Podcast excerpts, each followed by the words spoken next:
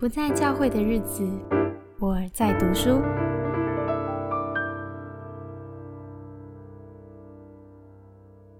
今天想谈的是二十一世纪教会成长学，里面有一章叫做“积极处境化”。处境化一直是我非常关注的问题，因为当我们有机会宣讲福音的时候，到底怎么说出来的话让人觉得直透人心？那就必须说出来的内容是和人有关系的。提莫太·凯勒牧师在《教会成长学》这本书，他特别提到我们要积极的处境化，也就是圣经是有具体的形式，而且讲得很清楚，有一些真理该怎么遵行。但是文化则会在不同的区域、不同的民族都有很大的差异。但是在不违背圣经真理的情况下，其实文化是可以自由调整的，而这当中就非常需要圣灵的帮助，也需要我们有智慧而且积极的投入，把基于圣经的真理加上文化的调整，就形成了所谓的处境化。而处境化是有一个清楚的公式。保罗在哥林多前书一章，透过他对雅典人宣讲福音，做了一个最好的示范。首先，文化是需要被挑战的，文化就是社会的基本叙事。比方说，雅典人他们喜欢崇尚偶像，因为他们所雕刻的这些偶像代表了他们心中想要、渴望认识的那一位神。这就是保罗所指出来的。第二点，保罗不止挑战了他们所崇尚的文化，保罗更进一步的积极体现了该文化的愿景和终极价值，也就是保罗告诉他们。你们这些渴望寻求真道的精神，其实就是神的设计。但是偶像本身是虚空的，所以唯有耶稣可以帮助你们找到这位真的神。保罗把文化的挑战到进一步去体现文化的终极价值之后，然后指向了基督。所以我们可以用这样子的公式来，嗯，更进一步的帮助我们去思考福音的积极处境化。我要先谈到另外一个概念，叫做文化智能，也就是 CQ。这个文化智能在谈，其实我们很容易先入为主，有一些观念，这是我们的文化盲点，因为我们就是在这样的环境所成长的，而我们就会理所当然的站在本位主义去歧视或鄙视跟我们不一样的文化。比方说，呃，熟识的英国人可能非常讨厌对时间观念有非常大弹性的印度人的做事方式。但其实只是两种不同文化的表现。那么福音对每一种文化都有批判，这可以帮助我们拉开距离，也就是理解我们自己文化有哪些的问题，但又不会过度的反对文化。我们也可以看到当中神安放在里面的普遍恩典。但是透过我们批判，我们也不会把我们的文化当成偶像，完全的福音在文化底下。那我们也可以反省。啊，我们的教会事工，我们的堂会模式，我们的地方文化，甚至我们的神学，到底在这当中隐藏了什么样的文化氛围？然后我们如果没有自知的话，我们可能分辨不出它和圣经当中所谈的真理有什么样的分别。那面对文化，首先我们要有从神而来的安全感，我们才能脱离原先对文化当中有一些偶像或迷思。再更进一步，甚至我们不会去渴求得到新的文化来认同我们。那投入文化的时候，一定会产生一些困惑，这是很正常的。凯勒牧师也鼓励我们要忍耐这些困惑，忍耐这些不舒适，因为这些不舒服的感觉可以带给我们大量的反思。而另外，他也特别提醒我们需要得到大量人们的回馈，反思不要只单纯停留在我们的脑中，我们应该跟很多人对话。接下来就要来谈处境化 （contextualization）。我们可以很简单的理解，处境化如果在中间的话，可能最右方就是非常的保守，拒绝文化；然后最左方可能就是非常的啊接受文化，甚至接受到有点是宗教融合主义，把不是圣经真理的东西也带进教会来。我们可以以网络来举例。非常反对文化的，他们就会说不要使用网络，网络使人远离神。而非常接受文化的，可能就会高举我们应该大量使用网络，而在这当中缺乏了区辨能力，甚至可能迷失了对真理的要求。再下来呢，顺应文化有一个很重要的目的是，我们要思考怎么样传扬福音。所以有两个重点，第一点就是我们要认识听众的认知模式，第二点就是我们要理解他们主要世界观和信念的系统是什么。先从认知模式来介绍，其实很简单，可以用头心腹的概念。头就是思考型，心就是情感型，而腹是行动派，好像肚子一样，饿了就要吃一样。我们从头来讲，思考面啊比较强的听众呢，他们非常在乎的就是逻辑和分析来决定所要相信的事情，所以命题式的奖章，然后你论证这个命题，就可以带出非常有说服力的结论，这是他们所喜欢的。那在这种讲到的过程，要特别注意，你所诉求的问题必须跟人们所关切的事情是有相关的。所以，呃，你在论证的时候，也同样要注重两个重点：要吸引人，以及要说服力。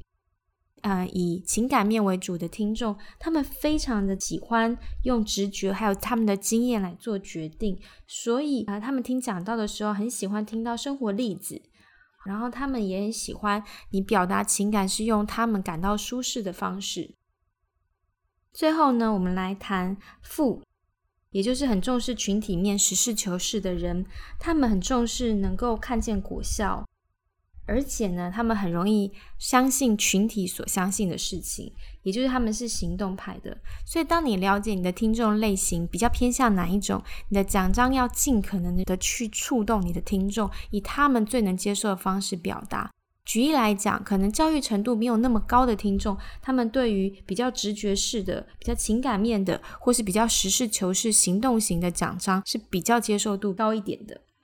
那再来谈他们主要的世界观和信念系统。这里最重要的是，呃，在传扬福音的层面上面，我们要区分我们福音所带出来的真理会分成两类。对这个文化来说，哪一类是他们最容易接受，而且也跟他们的文化是非常相近的？哪一类是跟他们的文化刚好背道而驰，是他们所抗拒的？所以举例来说，非常容易接受的，我们可以定它的名称为 A 类型教义。A 类型教义呢，在呃，如果你提他提倡的是，当别人打你的左脸的时候，把右脸转过来给他打，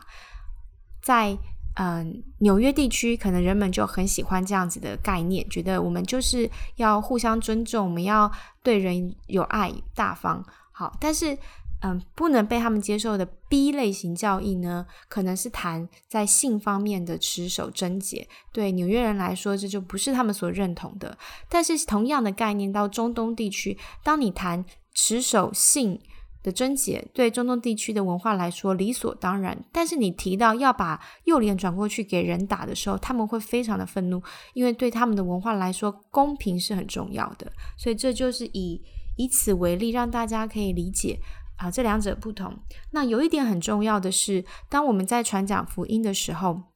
我们要挑战文化的时候，我们要先谈的是 A 类型教义。我们要肯定他们的文化，跟他们说：“你看，这是你们相信的 A，对吗？”圣经也说到同样的事，所以我们的看法是一致的。不过，如果 A 是对的，那么你为什么不相信 B 呢？圣经都教导 B 了，而且。A 是真的，那么你拒绝 B 就不对，跟不公平，或是前后不一致了。如果你相信这个，怎么能不相信那个呢？也就是要把 B 的教义用 A 来承载，这样子比较能够让一般人接受。所以当保罗说：“啊，你们很喜欢崇拜偶像啊，因为你们对神有很大的渴望。但是如果我们是神所造的。”他怎么能被我们的手所造呢？所以，当你雕刻了这些偶像的话，那么神不会在这些偶像里面。这就是用 A 去承载 B，来作为传扬福音的一个很好的示范。再举一个例子，有一位韩国宣教师向妓女传福音，他提到神很爱他们，这些妓女没有办法接受这样的教义，因为对他们来说，他们是非常自我厌恶的。但是呢，后来这个宣教士采用预定论来跟这些啊妓女传福音的时候，他就说，神是一位伟大的君王，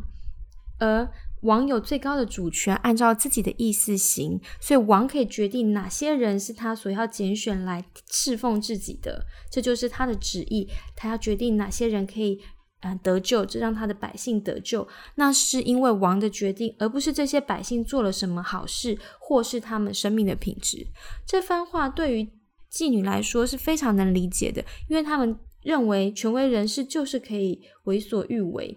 而且他们这样子就不用难过，说自己好像不值得被爱。他们知道这不是因为他们的德性或努力来，嗯，得到得救的，是因为上帝的拣选、上帝的旨意。但是对西方人来说，这是完全不能接受的概念。所以在西方，其实预定论是一个不适合拿出来在跟一般会有讨论的、教导的一些信仰问题。西方人比较能接受的是，就是每一个人都应该要。被神所爱呀，因为他们很重视平等这个概念，所以我们区分 A 类跟 B 类不同的教导和信念的不同，我们就可以把 B 类建立在 A 类之上。如果你相信为至高之神，为什么不相信不论你做什么，你都可以靠恩典得救呢？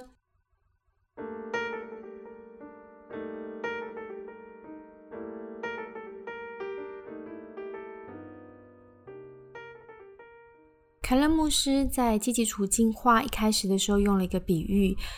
当你要开一条公路的时候，有一个大石头挡在路中间，你要做的事情是钻孔，然后在中心放置炸药，才能让这颗巨石分崩瓦解，把福音这条路打开。所以，回到刚刚积极处境化许多的解释里面，我们可以想象，当把 A 类的教义，也就是肯定。文化当中跟圣经真理一致的部分，就像是钻孔一样，让我们可以直接进入文化的中心。但是更重要的是，我们要爆破，也就是我们要挑战和颠覆。我们必须指出，在这些文化当中跟圣经真理不符合的 B 类型教义。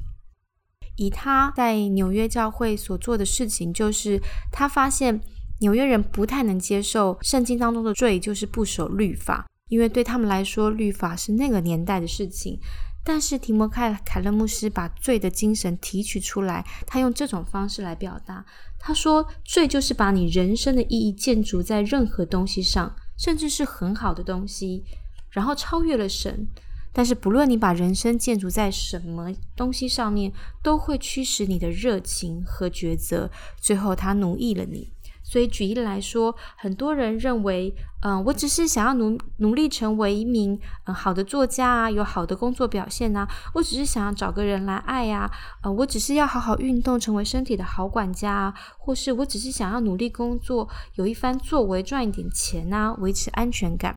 但事实上，在成人生活日复一日的战争当中，其实没有所谓的无神论。我们没有什么神都不拜这件事，每一个人都会敬拜。我们唯一能做的选择就是敬拜什么偶像。所以，我们想要什么东西的那个渴望，其实就是我们所敬拜的偶像。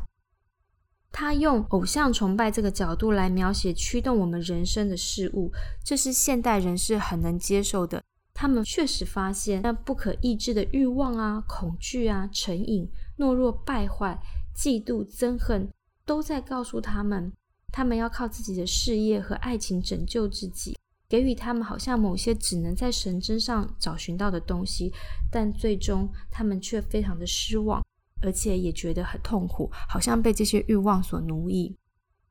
这就是找到了文化的中心，并且使用爆破点的例证。再举一个例子，啊，凯勒牧师在谈到性的时候，强调的角度不是只说性是不对的，他用的方式是带人们思考。其实很久以前，思想家就区分了两种不同的关系，一种是消费关系，这是商场上的特征。我付你钱，你给我我喜欢的东西，如果我不喜欢，我就不要了，或是我就再买下一个新的。另外一种呢是盟约关系，这是传统的人际关系，尤其是在家人之间，不会因为你不喜欢或不要，你就可以换掉家人。那么盟约关系呢？它呢是奠基在一种爱的奉献上，你为对方谋福，奠基在你对这个关系本身的奉献上面。但是市场的价值观，就是消费价值观呢，它比较在满足人的情感，也就是强调你有自由去终止这段关系。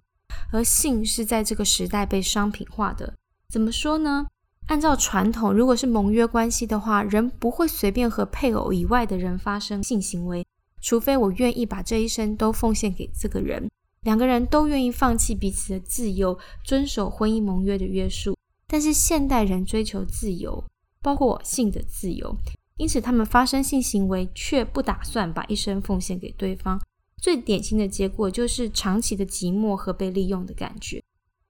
性在我们文化里面已经不是把人长久连在一起的一种媒介，它好像变成一种交换的商品。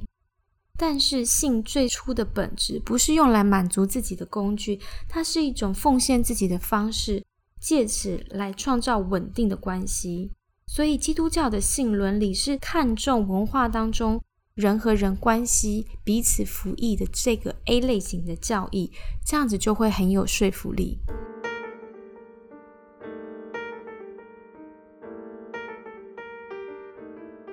最后做一个总结，处境化的第一任务就是要让自己沉浸在这个文化里面很关心的问题，还有他们所渴望的盼望以及信念当中，我们才能针对他的问题提出合乎圣经、以福音为中心的回答。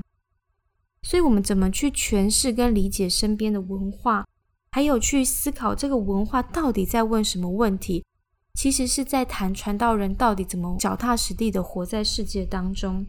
而这一篇呃积极处心化也特别谈到有三种听众的认知方式，不论是情感面的、思想面的，或是呃行动派的。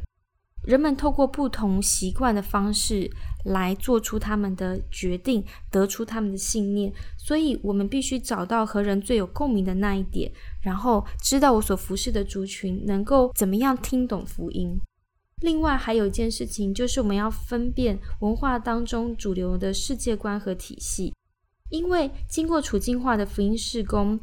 人要保留整全的福音信息，所以我们要肯定当地文化的信念。但是也必须把听众特别难接受的教义，就是 B 类型的教义和信念点出来，慢慢让人们可以真正理解我们整全的信仰是什么。那这些整体的应用，就是所谓的文化爆破点。我们走到了巨石的中心，而且我们可以爆破文化，让福音的大能进去。而我觉得这确实提出了一个可行的做法，就是区分 A 与 B，然后呢？嗯，也再次的把怎么去理解听众做了一个很具体的说明。你要了解听众接受信念的方式，也就是从教导上面的呃有效的技巧，还有怎么样用 A 去承载 B 来说话，这些都做了一个很清楚的示范。还有一点蛮重要的就是，呃，你怎么找到创意去整合？当你真的理解文化的中心之后。你要找到一个具有说服力的论点，我觉得这个是非常需要圣灵的智慧和呃恩典的。那求主给我们智慧，帮助我们怎么样处境化活在这一群我们所爱的人当中，把福音带给他们。